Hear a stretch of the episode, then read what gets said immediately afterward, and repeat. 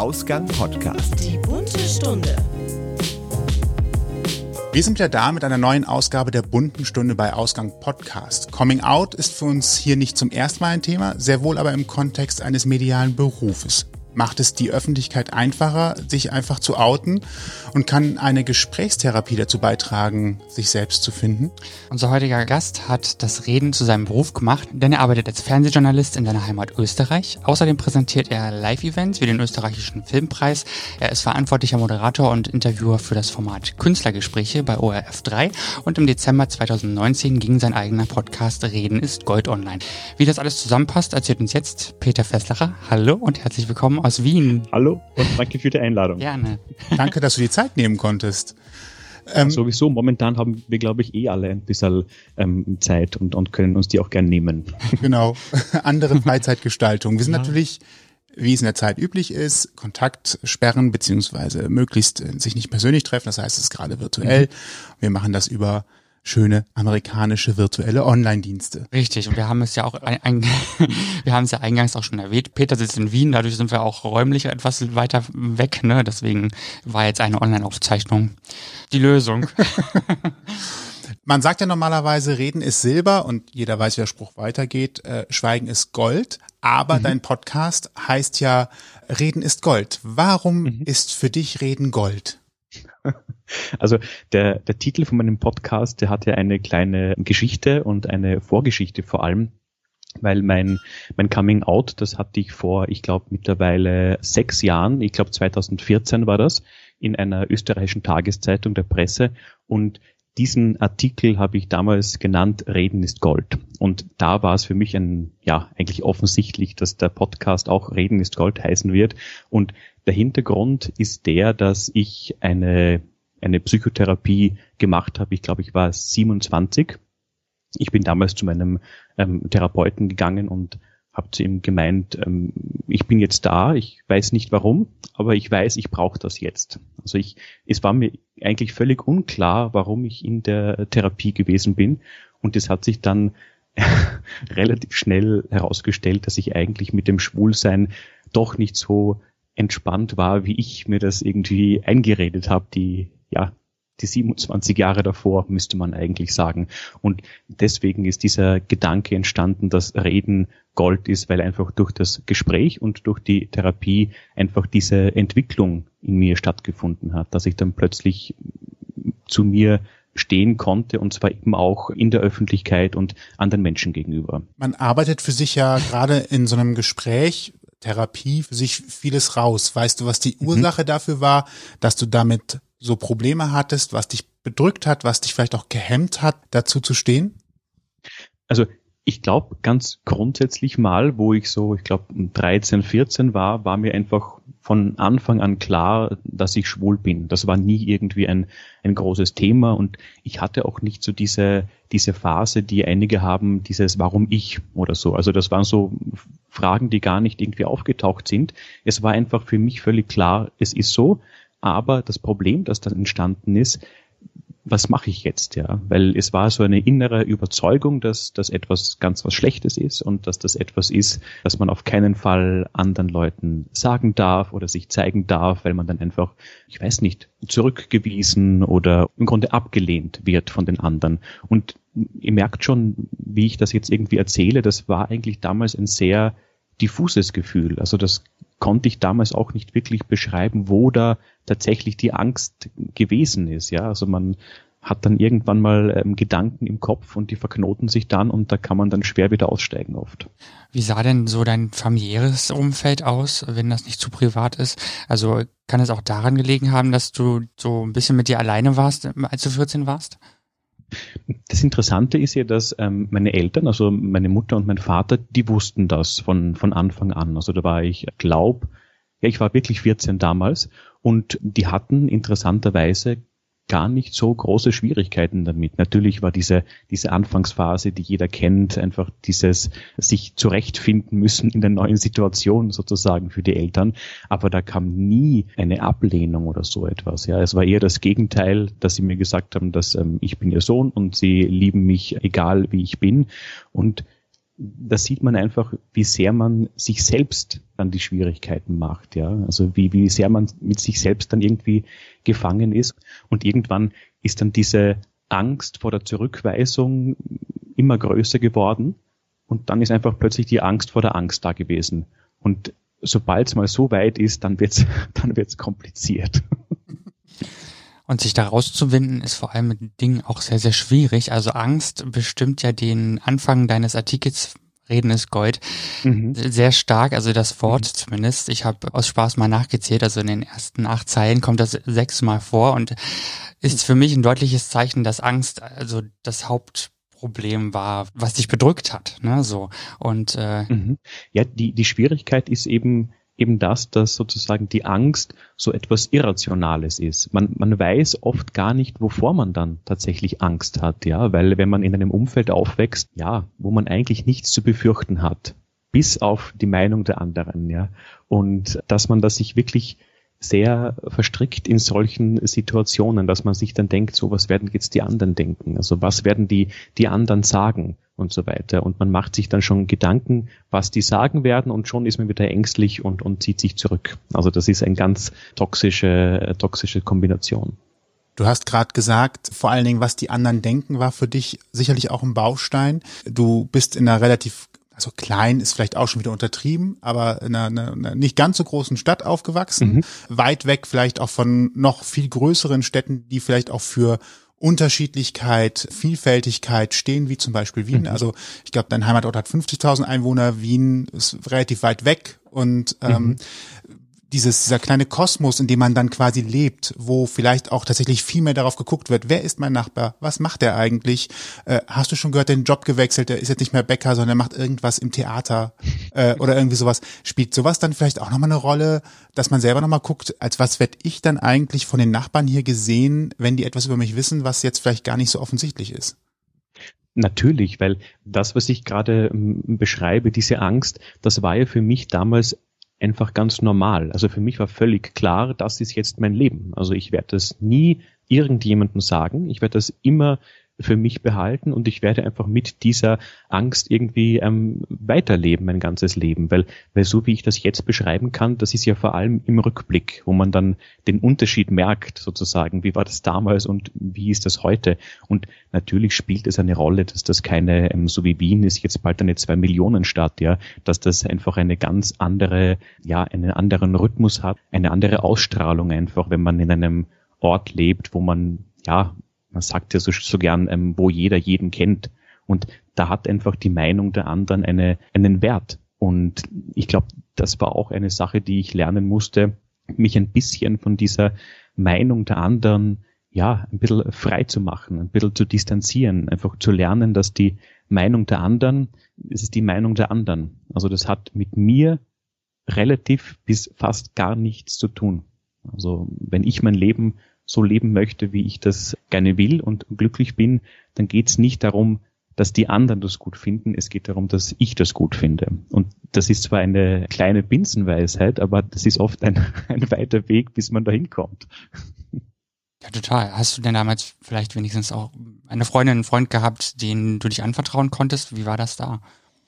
Nein, also das war im Grunde die, die Eltern wussten es, aber da wurden jetzt auch nicht, ich sage jetzt mal, die ausführlichsten Gespräche darüber äh, geführt. Das war eine Veranstaltung, die ich mit mir selbst ausgemacht habe.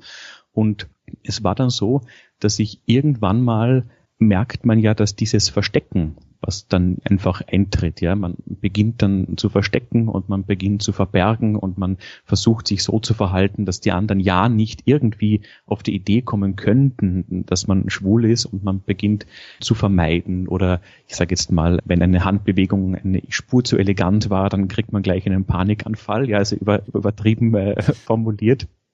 Und irgendwann merkt man, dass das wahnsinnig anstrengend ist, dieses Verstecken.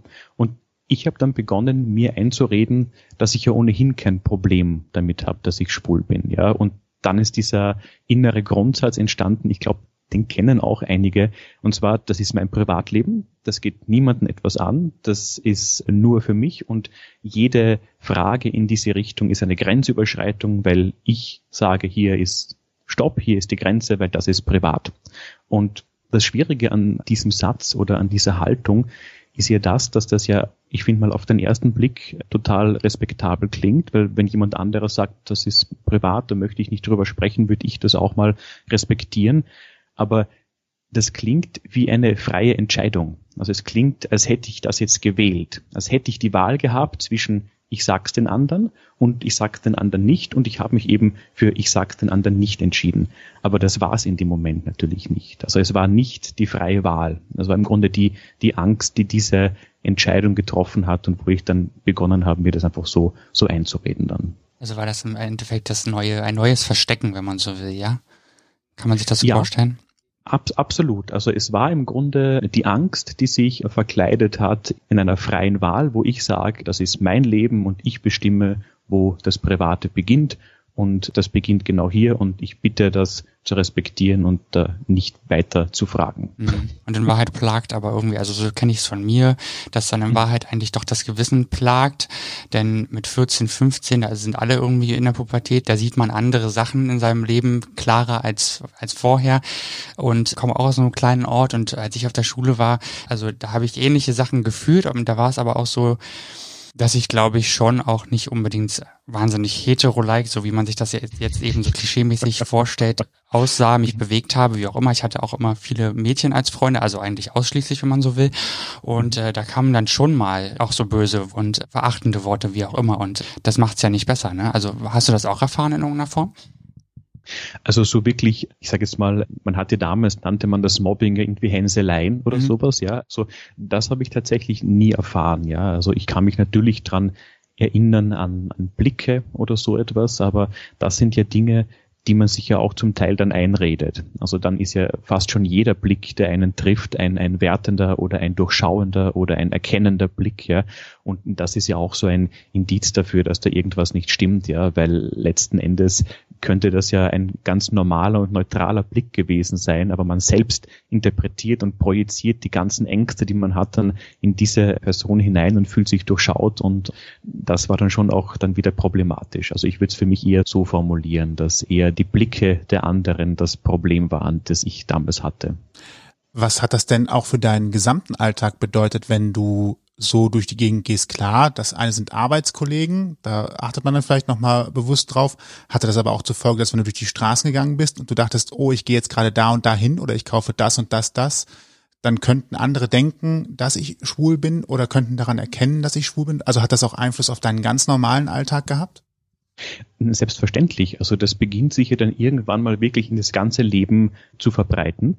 Und es war einfach dann so, dass ich teilweise schon Angst hatte, wenn ich einfach nur auf der Straße gegangen bin, weil ich schon dachte, dass allein das, wie ich gehe oder wie ich mich bewege, das verrät schon alles sozusagen. Ja. Und, und meine Strategie war dann einfach tatsächlich, so viel wie möglich zu vermeiden damit einfach nichts mehr stattfindet, damit kein Signal nach außen dringt. Also ich habe mich dann sehr ähm, zurückgezogen und habe dann wenig draußen gemacht und so weiter. Also das war so meine, meine Strategie, einfach ein bisschen eine innere Ruhe zu bekommen, mich einfach mit so wenig Menschen wie möglich zu umgeben, die mir ja in meiner Vorstellung damals irgendwie eine Bedrohung dargestellt haben für meine Fassade, die ich da nach außen irgendwie erstellt habe krasser Aufwand für äh, ja. das eigene Leben. Ich glaube, das ist, du ist schön, dass du drüber lachen kannst. Das Na jetzt, jetzt, damals nicht. Ja. ja, aber es klingt halt schon auch schon äh, wie ein kleines Lebensgefängnis für sich selber, was halt einen sehr stark einschränkt. Da kann man natürlich sich auch dann vorgaukeln, dass es für einen ganz angenehm ist, weil ich muss mir keine Gedanken machen, wie verhalte ich mich, deswegen bin ich ja zu Hause, habe dann meine Ruhe.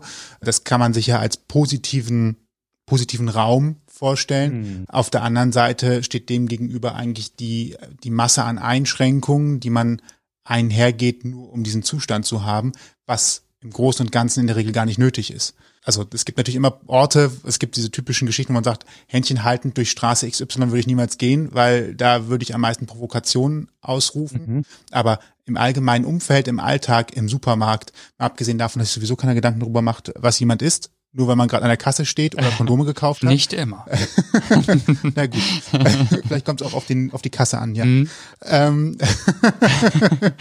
aber so im, im Regelfall ist das ja, spielt das überhaupt gar keine Rolle. Es ist ein Mosaikstein eines Menschen, der im normalen Alltag mhm. auf der Straße keine weitere Rolle spielt. Mhm. Interessant, dass es einen das so einengt. Das ist was sehr, sehr Wichtiges, was du ansprichst, weil die Ratio und der Verstand, die wissen das ja vielleicht sogar. Also die wissen ja genau die Dinge, die du sagst, dass sich die anderen viel weniger für einen interessieren, als man es irgendwie äh, glauben mag. Eigentlich und, auch traurig, aber ja. und dass es letzten Endes ein unfassbarer Aufwand ist, den man da betreibt. Aber das ist oft diese Schwierigkeit, dass nur weil der Verstand etwas weiß, heißt es nicht, dass die Emotion das auch weiß. Und, und das ist etwas, das man dann auch in der Therapie lernt, ein bisschen zu, zu verknüpfen. Dass sozusagen, nur weil ich ähm, rational etwas mir im Klaren bin, dass ich eigentlich nicht ängstlich sein müsste, weil es passiert ja nichts und so, das genügt nicht. Ja. Also man muss auch das Gefühl haben, dass es tatsächlich so ist. Und, und das ist dann der, ja, der schwierige Wege eigentlich dann. Was war der Moment, der das Ereignis, was dich dann dazu gebracht hat, zu sagen, ich glaube, ich brauche jetzt doch mal, doch mal Hilfe, um aus dieser Situation, irgendwas in meinem Leben ist komisch, passt nicht, ich fühle mich nicht gut. Was war der Moment, der dafür gesorgt hat, dass du dann wirklich gesagt hast, ich brauche jetzt Hilfe? Also ich glaube, den Moment an sich, den gibt's glaube ich nicht, aber es gibt schon diese, diese lange Zeit, wo sich einfach das alles beginnt aufzustauen. Also wo einfach dieses ganze System im Sinn von, ich habe kein Problem damit und ich bin ohnehin total relaxed und ich muss es niemandem sagen, weil das ist mein Privatleben. Irgendwann beginnt das zu, zu wackeln, weil einfach das Fundament nicht das, ich sage jetzt mal, das gesündeste gewesen ist, ja. Und da bin ich dann einfach mal zu einem Therapeuten gegangen und habe dem einfach, ähm, wie ich schon kurz erwähnt habe, gesagt, so, da bin ich jetzt und ich weiß aber nicht warum. Und dann schlägt man einfach mal das Telefonbuch auf und sucht nach jemandem, der einem da helfen könnte. Hm, ja und nein. Also ich hatte schon immer schon Interesse an psychologischen Themen und ich habe ein Buch gelesen von einem Therapeuten und da fand ich einfach den Ansatz sehr, sehr gut und sehr schön, weil das ein sehr, wie soll ich sagen, ein sehr sanfter Ansatz ist, ja, weil viele Therapiemethoden haben doch eine gewisse Strenge, sagen wir es mal so, und, und das hat irgendwie sehr menschlich geklungen und dann habe ich irgendwie gesehen, dass das hier jemand ist, der in Wien ist und zu dem bin ich dann mal quasi vorstellen gegangen. Wart ihr euch dann direkt sympathisch? Also hat das Klick gemacht oder hat es vielleicht noch jemand anderen gebraucht? Manchmal ist das ja so. Ja, das ist eine gute Frage. Also ich glaube nicht, dass es äh, Sympathie auf den ersten Blick war, aber ich hatte irgendwie das Gefühl, dass ich da trotzdem richtig bin mit meinem Anliegen. Also das man muss ja sich in einer Therapie ohnehin mal kennenlernen und man gibt sich ja immer so ein paar Stunden, um zu checken, passt das für mich und vor allem auch, ähm, passt das für den Therapeuten. Also das müssen ja beide irgendwie wollen und gemeinsam arbeiten wollen. Und da war mir eigentlich relativ schnell klar, dass das passt und das ist in Ordnung. Und das ist ja auch Teil des Problems sozusagen, in dem ich damals war, wenn es mir darum ging, Beziehung zu vermeiden, und dann gehe ich zu jemandem hin, wo ich jetzt Beziehung aufbauen muss, um mein Problem zu lösen. Also da war mir schon klar, ich musste jetzt mal drin bleiben. Also ich darf da nicht sofort sagen, geht nicht, unsympathisch, ich gehe da jetzt wieder weg, sondern ich musste einfach mal der Zeit letzten Endes die Chance geben, dass es sich entwickelt auch. Apropos Beziehung, hast du dann auch überhaupt nicht daten können oder sowas? Oder zumindest mal mit jemandem Kaffee trinken gehen, ohne jetzt vielleicht direkt sexuell zu werden? Aber äh, war das überhaupt möglich dann? Für dich? Ja, das war alles ähm, so wie einfach mein Leben damals generell alles unter der Oberfläche hat das alles stattgefunden. Also das hat nie irgendwo öffentlich stattgefunden oder dass man ins Kino geht oder so. Das war alles immer, ähm, wenn es geht, so unsichtbar wie möglich. Und das ist natürlich auch etwas, wo man schon auch rational weiß. Also glücklich macht mich das wahrscheinlich eher nicht auf Dauer. Irgendwann hat man halt diese Therapie gemacht und dann kommt für einen wahrscheinlich der Moment, wo man sagt, okay, jetzt möchte ich etwas ändern. Also man hat mhm. mit dem jemand anderen das analysiert, besprochen, der Therapeut weiß, in welche Richtung es geht und was eigentlich so die Probleme sind, man hat das gemeinsam auch wirken lassen, reflektiert, man erkennt selber gerade, stimmt, da ist was dran. Mhm. Und dann ist ja eigentlich der nächste Schritt, okay, wir haben jetzt erstmal erkannt, wo stehen wir, wo müssen wir eigentlich hin, aber wie erreichen wir das? Wann war für dich klar, okay, jetzt muss ich einen Schritt gehen, um aus dieser Situation herauszukommen und wie wählt man dann aus, was dieser Schritt ist? Ja, das ist eine gute Frage. Ich glaube, dass das bei mir gar nicht so war, dass ich erkannt habe, ich muss jetzt einen Schritt gehen, sondern ich will jetzt diesen Schritt gehen. Und das war relativ schnell eigentlich. Ich glaube, das war nach einem halben Jahr Therapie, war das plötzlich ähm, völlig, völlig offensichtlich für mich, weil für mich war ja das Aha-Erlebnis in der Therapie, dass ich mit dem Schwulsein einfach doch ein massives äh, Problem hatte. Das war mir so damals nicht klar, dass das so ein, ein großes, großes Thema ist.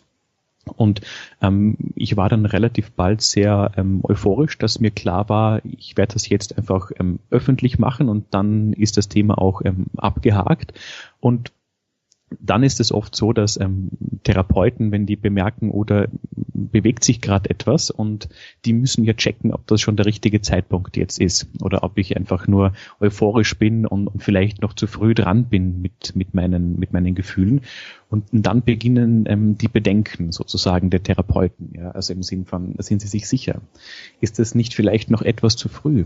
Und so weiter. Und, und da war mir dann bei den ganzen Fragen völlig klar, nein, das ist genau richtig und, und so mache ich das jetzt. Also das war dann eher etwas, das dann relativ automatisch fast funktioniert hat. Ja, also das, das ist ja in einer Therapie behandelt man ja ein Thema so lang, bis das Thema keine Relevanz mehr hat. Ja, und irgendwann war einfach das Thema, ja, es war einfach nicht mehr da. Ich konnte nicht mehr klagen, ich konnte nicht mehr irgendwie sagen, wie schwer mir das alles fällt, weil das einfach verschwunden war. Und das ist ja das Tolle an Therapie. Und dann sitzt man bei der letzten Runde gemeinsam mit einer Flasche Sekt und äh, feiert das. Nein, natürlich nicht. Ja, also das soll ja trotzdem ein Arbeitsverhältnis bleiben und ähm, da trinkt man dann nicht gemeinsam irgendwie eines. ja, ich habe gerade überlegt, man kann ja, wenn man wenn man positive äh, Erfolge feiert, dann hätte ich jetzt gedacht, geht man hin und macht einen Haken dahinter. Ja, also das, was ich jetzt jetzt erinnere ich mich wieder, das, was ich ich habe damals wirklich ein kleines ähm, Geschenk bekommen und zwar das war so ein ganz normaler Würfel, den man von Würfelspielen kennt und der hat aber auf allen Seiten sechs Punkte. Also das ist quasi so ein Würfel, egal wann man würfelt, man hat immer die höchste äh, Punktezahl und das fand ich eine sehr nette Geste und auch ein schönes äh, Symbol. Muss ich auch gerade feststellen, das ist ein schönes Symbol, wenn ich jemanden so sagen will, guck mal, wir haben es geschafft und äh, es ja. war klar, dass wir es schaffen. Es war halt nur die Frage, wann würfeln wir, aber das Ergebnis war klar. Genau, genau, ja. Also und auch äh, egal wie man würfelt, letzten Endes sind immer die sechs Punkte oben. Das finde ich, ja, das finde ich sehr schön. Du kannst nur gewinnen in diesem Punkt mhm. einfach, ne? Genau. So, und dann genau. war die Tür aufgeschlossen mit deinem Schlüssel und es galt, den nächsten Schritt zu machen und rauszugehen. Wie sah das aus? Ja, also das war dann tatsächlich noch ein bisschen Arbeit, weil die Therapie selber war ja damit nicht beendet. Also die habe ich ja dann noch, ich glaube, ein oder eineinhalb Jahre weitergemacht.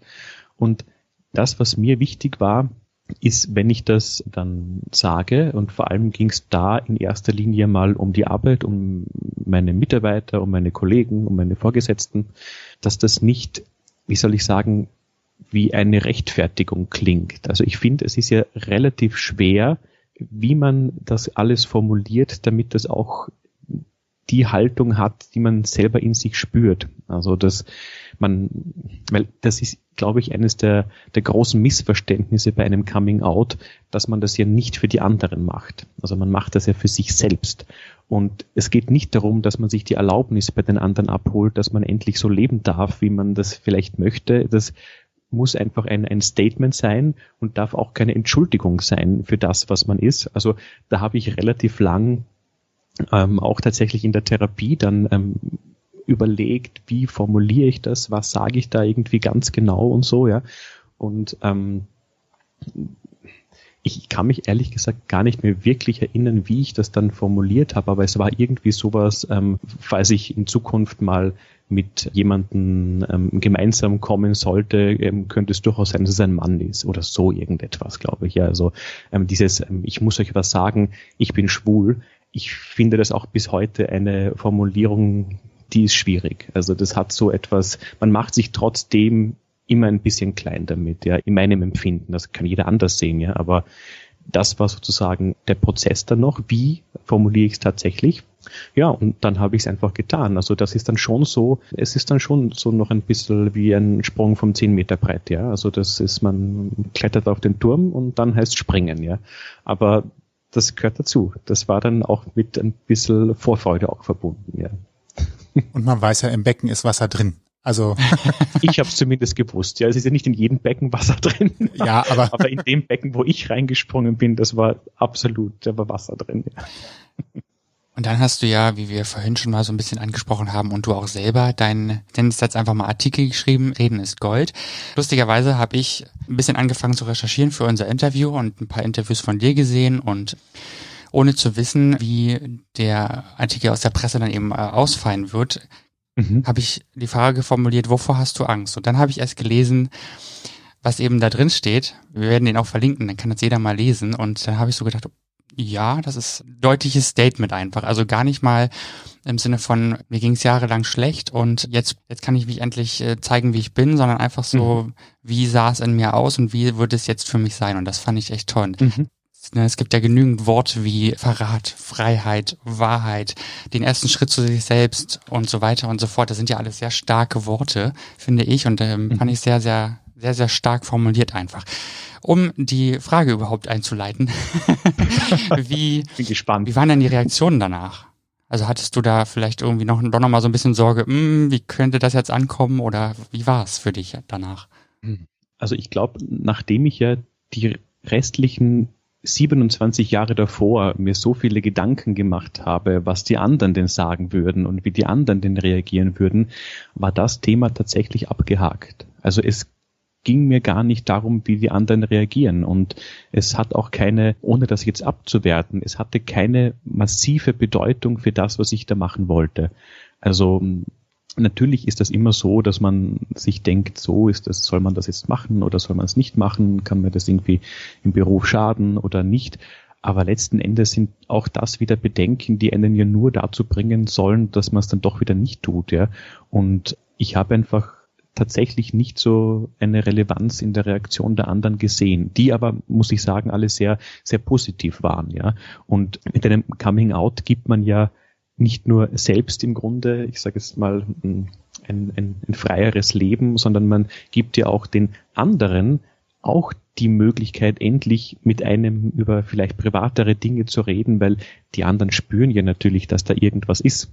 Also warum man da nie so reden darf oder warum man da nicht hinfragen darf. Und in dem Moment dürfen die anderen auch quasi fragen. Und ich glaube, dass das für die anderen auch sicher eine viel entspanntere ähm, Situation dann ist, wenn sie wissen, so, wenn ich wollte, ich dürfte jetzt und muss nicht auch dann selber ganz vorsichtig mich da irgendwie annähern jedes Mal. Mhm. Und waren so die Reaktionen vom Chef, von den Kollegen, von deinen Mitarbeitern, war das dann eher so, ach, das äh, sagst du uns jetzt endlich oder jetzt kannst du endlich rausrücken mit der Sprache? Ach, das weiß ich tatsächlich gar nicht, ja, aber ich denke mir mal, dass es sicher Dinge sind, weil auch wenn man selber so viel Aufwand betreibt, um es zu verstecken, ja, ähm, man braucht nicht wirklich glauben, dass das immer funktioniert. Mhm. Also das, das, äh, man wird hier genau eventuell fast genau in den Dingen erkannt, die man verstecken möchte. Ja, also das ist, hat sicher einen Teil gegeben, für die war das schon völlig klar und keine große Überraschung. Andere wiederum machen sich überhaupt keine Gedanken über die anderen Leute und, und denken sich, ach, das ist ja interessant. Und wieder andere sind vielleicht überrascht davon. Ja, aber ich glaube, das, was es im Grunde ist, ist, dass man einfach seine eigene Wahrheit beginnt mal zu leben und das verändert einen selber und aber eben auch die anderen mit auf gewisse Art und Weise. War das in irgendeiner Art und Weise dann später auch nochmal ein Thema für dich und die Interviewpartner, die du dann gesprochen hast? Ist das nochmal irgendwo äh, relevant gewesen oder auch für dich? Vielleicht manchmal mit der einen oder anderen Frage, auch wenn sie vielleicht offen gestellt war oder vielleicht auch etwas gezielter? Du meinst jetzt einfach das Thema des, des, des Coming Out oder? Des Schwulseins oder auch des Coming Outs, ja. Relativ allgemein in dem, in dem Bereich, mhm. ja. Also das, was ich im Podcast einfach ein bisschen machen möchte, ist letzten Endes über Gefühle zu reden mit meinen Gesprächspartnern, weil das hat ja in der schwulen Welt wirklich eine sehr, sehr untergeordnete Tradition, ja, um nicht zu sagen gar keine, ja. Wenn man auf diese ganze Zeit erblickt, wo Schwule sich verstecken mussten, weil es tatsächlich gefährlich war, sich zu zeigen und sich zu bekennen. Das ist nicht in der DNA irgendwie drin, sozusagen in der, in der psychischen, dass man öffentlich einfach über sich und über seine Gefühle spricht, ja.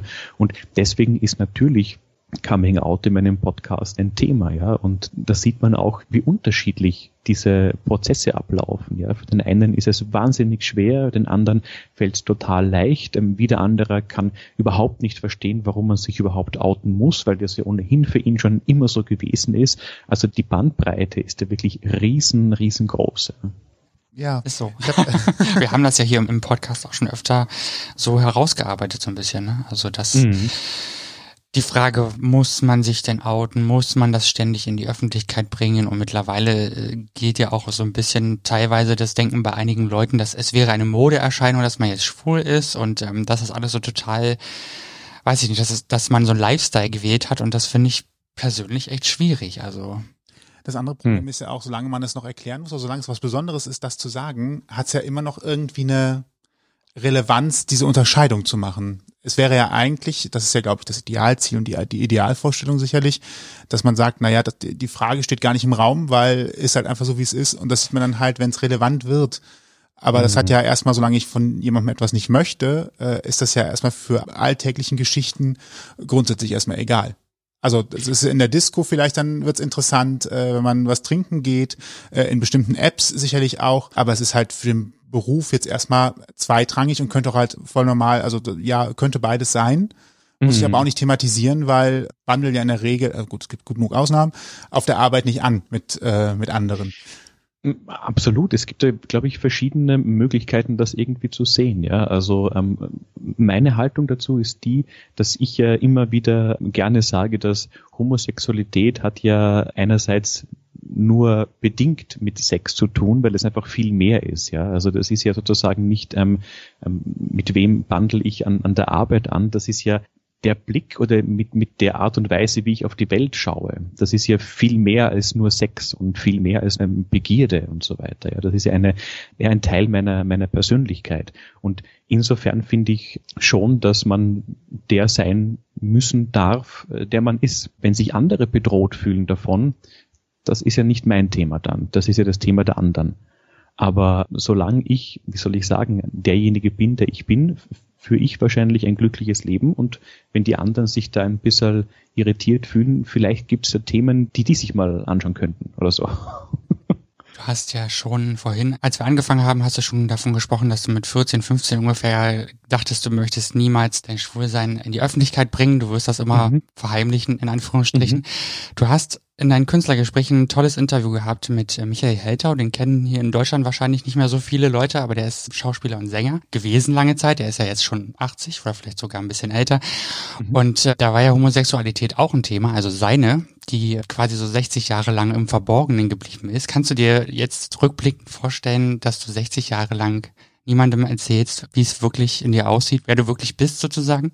Hm. Also ich glaube, das ist eine Vorstellung, die ich mir gar nicht irgendwie ähm, näher an mich herankommen lassen möchte. Also das, ähm, weil beim, bei Michael Heltau war das ja so, dass er ja tatsächlich ein relativ offenes Leben gelebt hat, also so offen, wie es ihm damals möglich schien. Also seine Freunde wussten das, seine Arbeitskollegen. Also er ist am Burgtheater mittlerweile der Doyen. Das ist so eine Funktion, die es in Österreich gibt. Das ist sowas wie der, der Bundespräsident des Burgtheaters, könnte man sagen. Das ist so eine Ehrenposition, wo man einfach sieht, welchen Wert dieser Schauspieler für die Nation und für das Burgtheater hat. Und er hat einfach nie öffentlich drüber gesprochen, ja. Und ich habe ihm damals meinen Artikel geschickt von der Presse, den du schon vorhin zitiert hast. Und ich habe ihn gefragt, ob er nicht Lust hätte, mit mir darüber zu reden. Und ähm, er hat es damals noch nie getan bis dahin. Also er war damals 80 und er hat mir dann geschrieben, ja, vielleicht, ja. Das war so die, das war so die Antwort. Und ich bin dann zu dem Interview mit zwei Versionen des Interviews angereist. Also ich hatte eine Version, wo ich ähm, mit ihm übers Schwulsein reden wollte und dann eine andere, wenn ich spüre, er, er möchte nicht drüber reden. Und er war dann von Anfang an sehr offen und sehr entspannt. Und ich glaube, dass es auch eine Möglichkeit für ihn war, mit 80 einfach mal öffentlich drüber zu reden und zwar auf eine Art und Weise, die nicht unappetitlich ist, ja, sagen wir es mal so.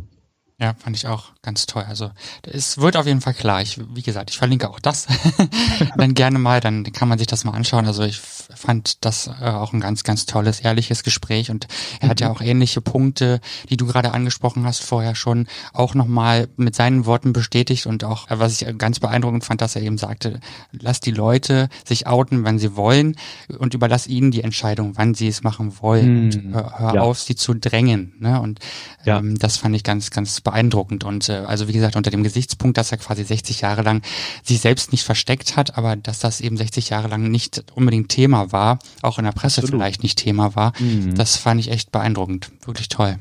Du machst ja auch einen eigenen Podcast, hatten wir auch schon zwei, dreimal am Rande. Wir wollen mal kurz, Kleiner Schwenk. Kurz, kurz, kurz ins Rampenlicht ziehen. Ja, es hat, äh, hat ja auch schon was damit zu tun. Es geht natürlich um queere Themen, nenne ich jetzt mal, oder LGBT mhm. plus oder äh, welche Begriffe man auch noch verwenden kann. Es sollen sich bitte alle angesprochen fühlen. Und natürlich um das Thema, was heißt natürlich, und, und ein bisschen auch um das Thema Therapie reden, ist Gold, ist äh, mhm. der Titel. Ähm, genau.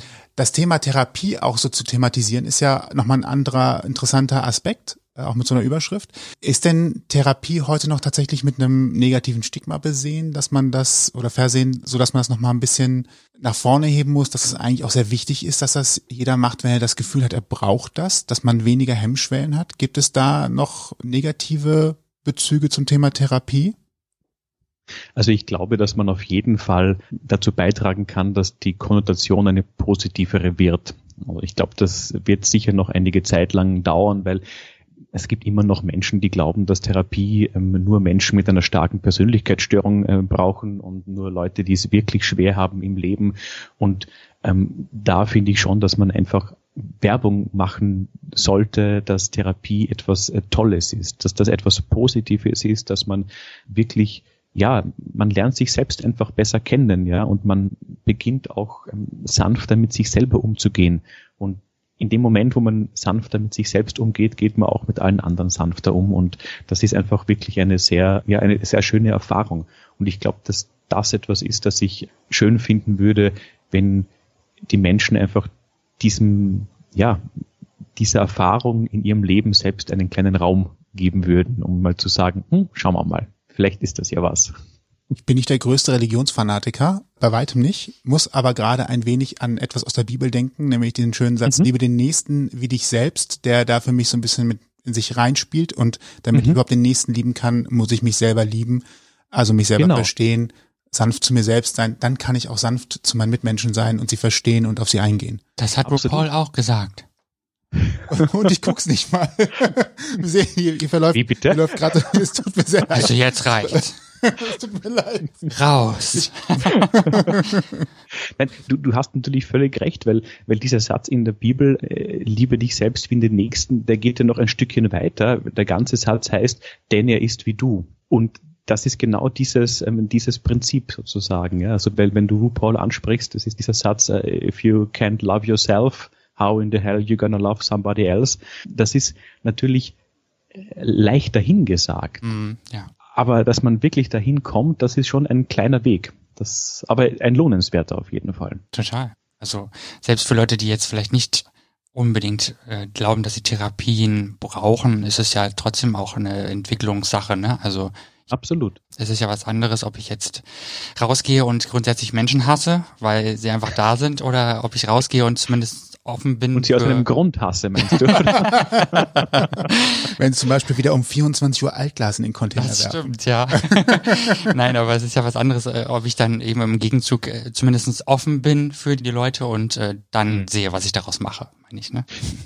Ganz genau. Also das ist wirklich eine, eine Sache, da kann ich wirklich jeden nur ermutigen, es einfach mal auszuprobieren. Ja, das heißt ja nicht, dass man sofort irgendwie eine Psychoanalyse mit dreimal pro Woche in die nächsten fünf Jahre machen muss, ja, aber einfach mal zu schauen, was das sein könnte, weil es gibt ja immer wieder so Momente, wo sich die Leute denken, hm, vielleicht wäre das was und allein wenn dieser Gedanke schon da ist, dann ist die Wahrscheinlichkeit hoch, dass es zumindest etwas ist, wo man offen ist dafür. Ja. Also das würde ich auf jeden Fall jeden dazu zu ermutigen, das einfach mal zu probieren. Man muss es ja nicht weitermachen dann.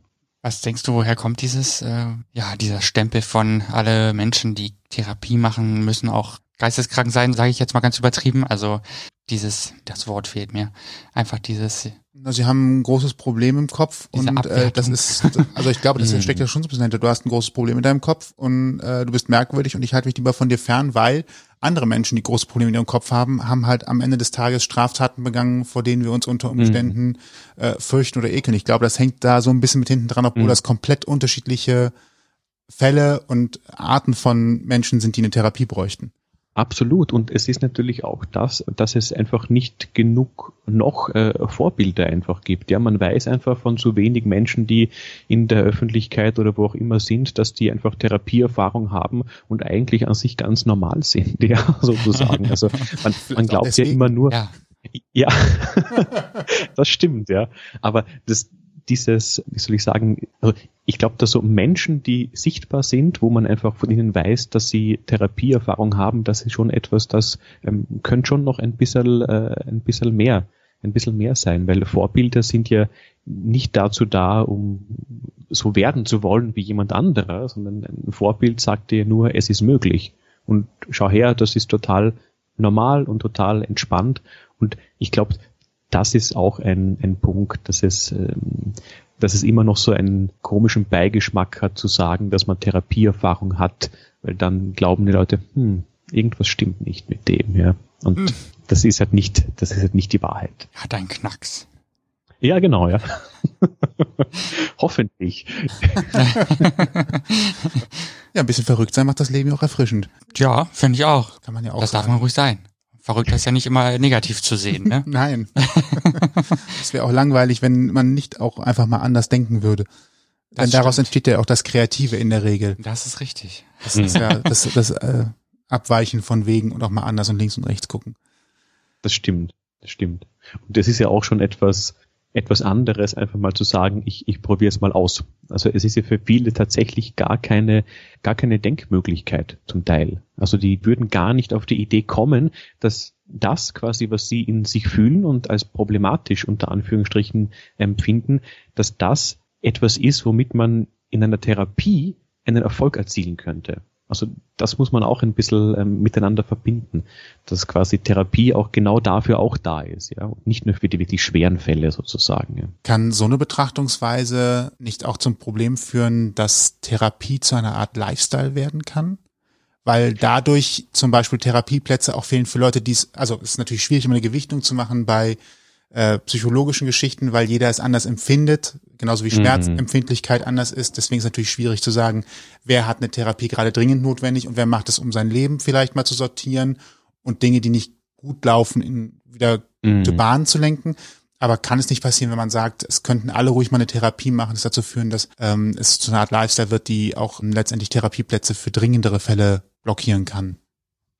Also ich denke, wenn es dazu führen würde, dass die Gesellschaft eine Idee gesünder wird im Psychischen, äh, bin ich wahrscheinlich schon bereit, alle anderen alle anderen Erscheinungen lassen sich wahrscheinlich dann lösen damit, ja. Aber grundsätzlich deine Frage, ähm, ob es ein Lifestyle ist, also ich würde mich ehrlich gesagt freuen, wenn es zu einem Lifestyle werden würde, weil das schon auf die lange Sicht eine psychisch gesündere Gesellschaft bedeutet. Ja, und ähm, tatsächlich, wenn wenn man sowas ja rechtzeitig macht, dann muss es ja gar nicht, wie heißt das nochmal, wenn etwas klinisch äh, Pathologisch? Pathologisch, ja, genau. Also es muss ja nicht erst pathologisch werden, wenn man es vorher schon beheben kann, dann ist es für alle Seiten einfacher, Mhm. ähm, Dinge in Ordnung zu bringen, als zu warten, bis es tatsächlich Absolut. ein Klinikschlüsselfall ist. Ja. Es gibt ja auch momentan diese, wie soll ich sagen, dass diese Coaches sind ja momentan sehr beliebt. Also das ist ja etwas, das sehr, sehr aufblüht und, und hier ein Coach, da ein Coach. Und die Therapeuten selber sind ja sehr skeptisch dieser Entwicklung ähm, gegenüber.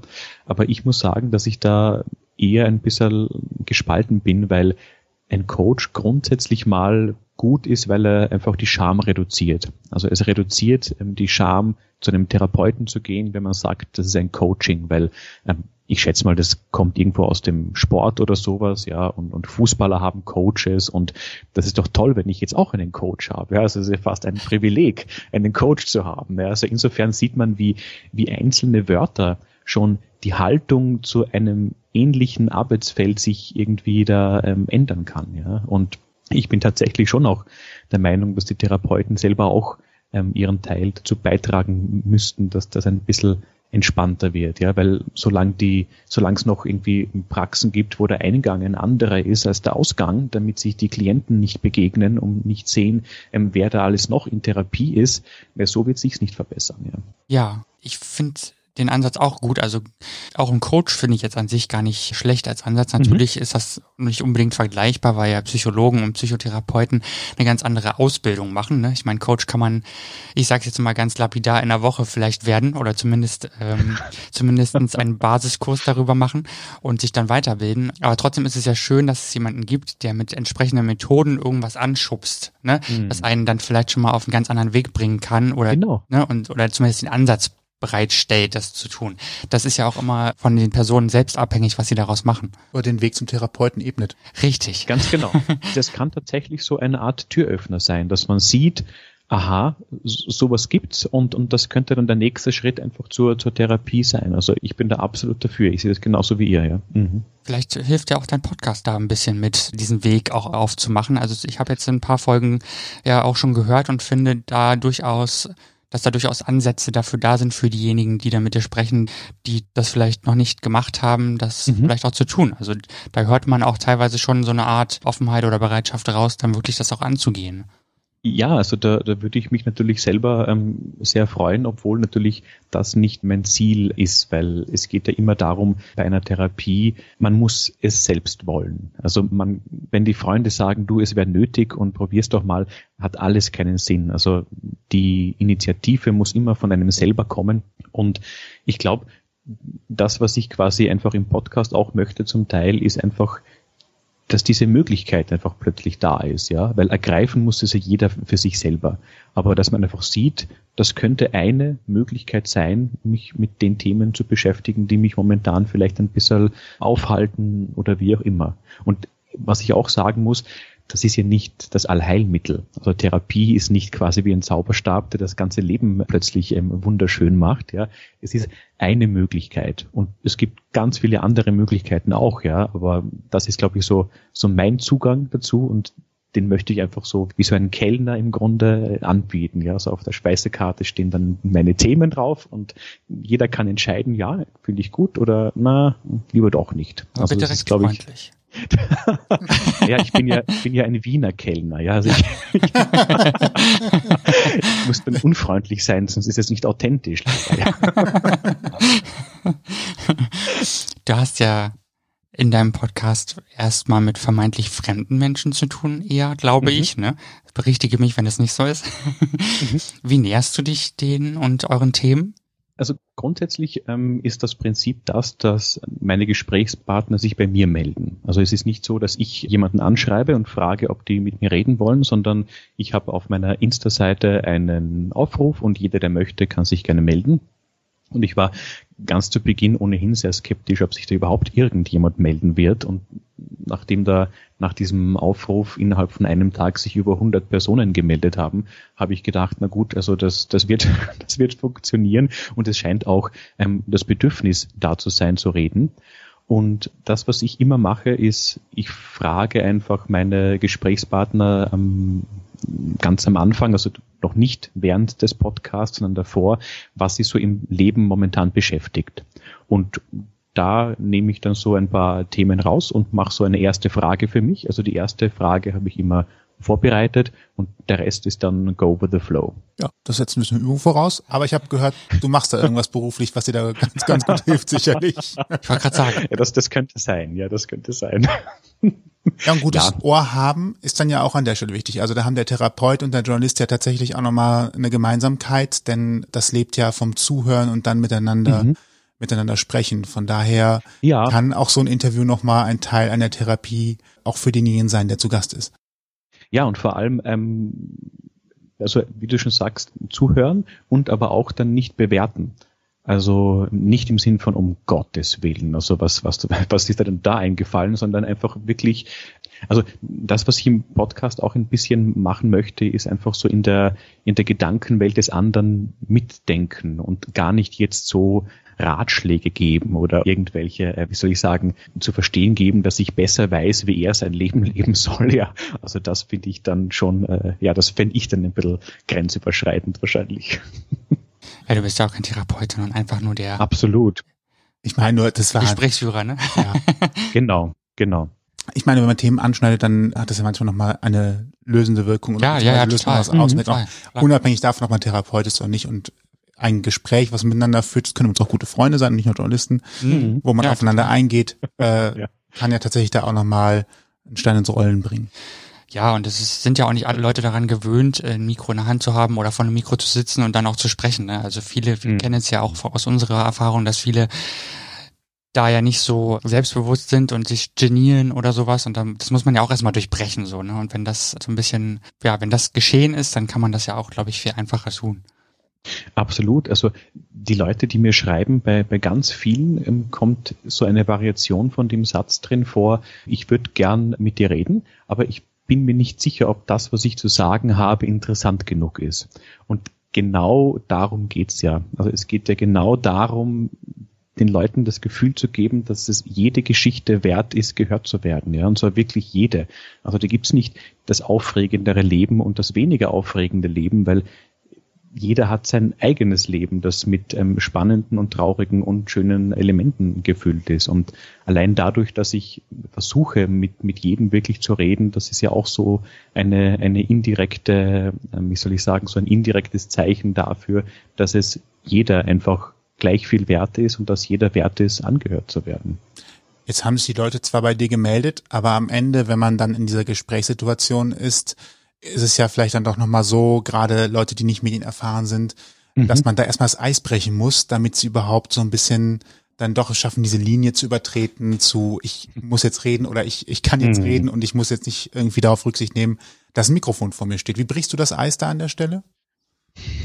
Ich glaube, die Frage kann ich gar nicht beantworten. Ich weiß es gar nicht. Also ich denke, dass ich eigentlich alle Themen im Sinn von sowohl von Coming Out über ähm, Dating, über Sexualität auf die gleiche Art und Weise behandle, nämlich relativ normal.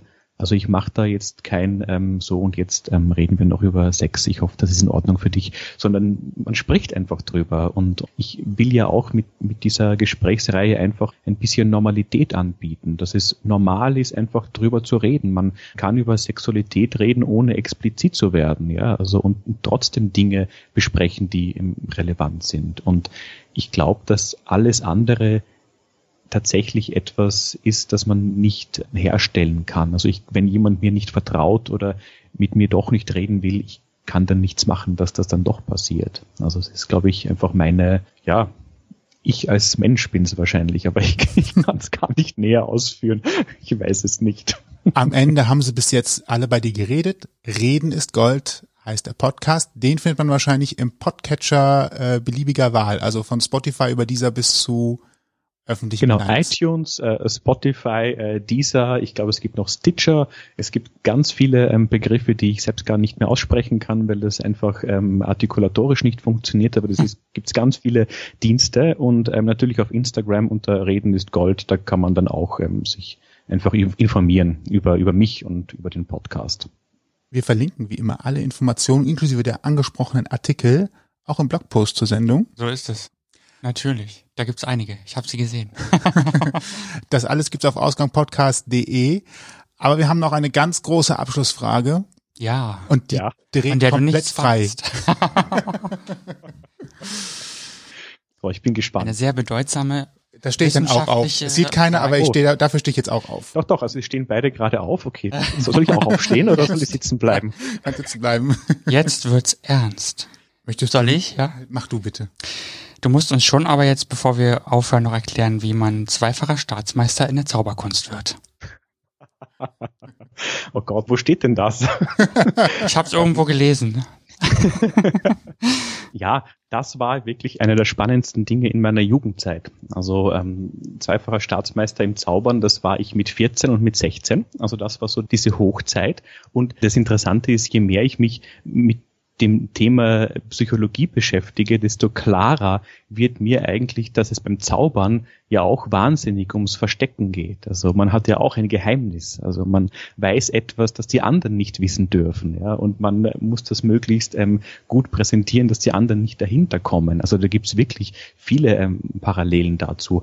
Und das war damals einfach tatsächlich ein ein Ort eigentlich für mich, wo ähm, ja, wo ich mich auch ein bisschen hin man geflüchtet klingt zu negativ, weil es tatsächlich eine schöne Beschäftigung war. Aber wahrscheinlich war es schon die Welt, die mir damals Sicherheit gegeben hat. So könnte man es äh, ähm, beschreiben. Ja. Hingeträumt. Ja, aber auch mit einer ne? Auszeichnung. Ne? Also das kann man aber ja machen. schön, meine ich jetzt. Und dann aber auch noch ausgezeichnet zu werden, ist ja nochmal ja. eine Anerkennung. Also es ist jetzt nicht einfach nur so, ich habe ich hab ein bisschen gezaubert. Ja, das war wirklich, das war wirklich auch toll, ja. Also wenn man einfach wirklich ähm, schwarz auf weiß dann hat, dass man von allen ähm, am besten Dinge verstecken kann. muss man eine richtige Prüfung für ablegen dann oder wie muss, man sich das vorstellen? Nein, das, das ist sehr skurril. Also ähm, ähm, das ist so wie, ähm, man könnte es vielleicht mit dem Skifahren vergleichen, wo man ja auch nicht Weltmeister im Skifahren wird. Es gibt ja da Kategorien, ob man Super-G oder Slalom und so weiter. Und beim Zaubern ist das auch so. Also es gibt Kategorien, also diese großen Dinge, die, ähm, ich sage jetzt mal, David Copperfield macht oder so so ähm, Tricks mit Münzen, die man am Tisch macht, das ist alles ähm, kategorisiert. Und dann sitzt man vor einer Jury, die aus ähm, sieben, acht ähm, Zauberern besteht und die bewerten einen dann nach einem Punktesystem. Ja? Und da gibt's dann Punkte für Kreativität, für Präsentation, für Technik und so weiter. Und wenn man die Punktzahl erreicht hat für den ersten, zweiten, dritten Platz, dann wird man eben in dieser, in dieser Reihung sozusagen platziert. Und das ist dann eben nicht so, dass wenn drei Leute antreten, einer der erste, der nächste der zweite und der dritte auf jeden Fall der dritte ist, sondern man muss da schon die, die Punkte erreichen. Und das war schon eine sehr, äh, sehr lustige Zeit, ja.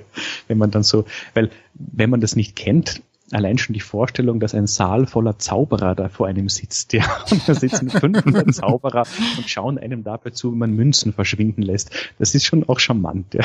Das Dass es überhaupt so viele gibt, dann auch. Ja, dann doch, doch. Gibt sehr viele, ja. Auch so ein, auch ein lustiges Thema, müssen wir uns auch mal näher mit befassen. Ja, vielleicht nehmen wir nochmal einen Zaubermeister. Ja. Also einen, einen, der es auch aktuell ist und dann vielleicht auch sagen kann, Hans Klug. Gut gerettet. Wie man die Elefanten, wie man den Elefanten aus dem Raum verschwinden lässt, zum Beispiel. ja. Das stimmt.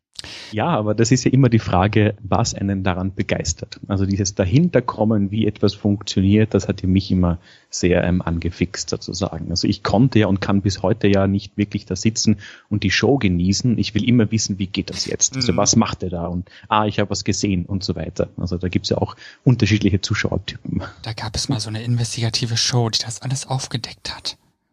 Ja, der maskierte Magier war das. Ja, das genau das. Sat 1. Ja, ja, der ist dann ganz verpönt gewesen. Elena Preradovic hat das moderiert, weiß ich noch. Das fand ich immer ganz cool eigentlich, aber naja, lustig ist es natürlich nicht für die Leute, die äh, davon leben mussten. Ne?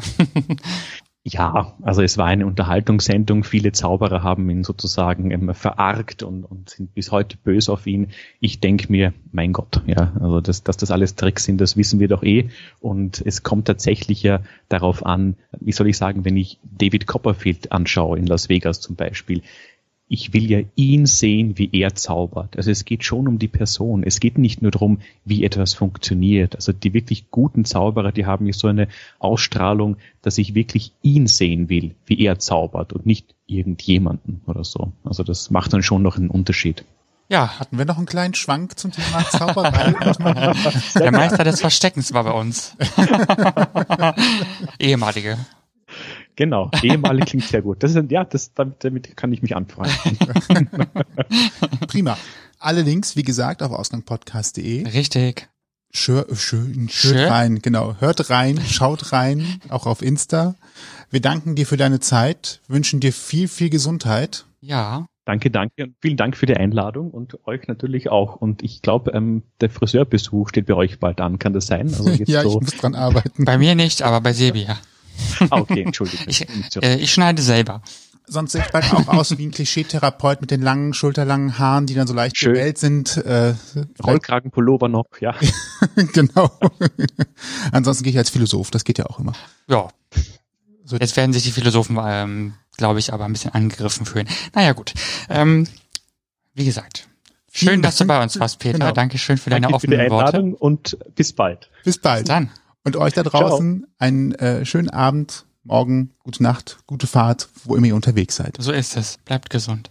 Genau. Bis dann. Tschüss. Tschüss. Ausgang Podcast Die bunte Stunde.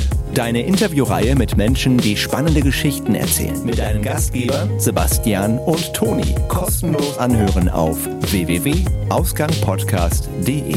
Folgt uns auf Instagram unter Ausgang Podcast.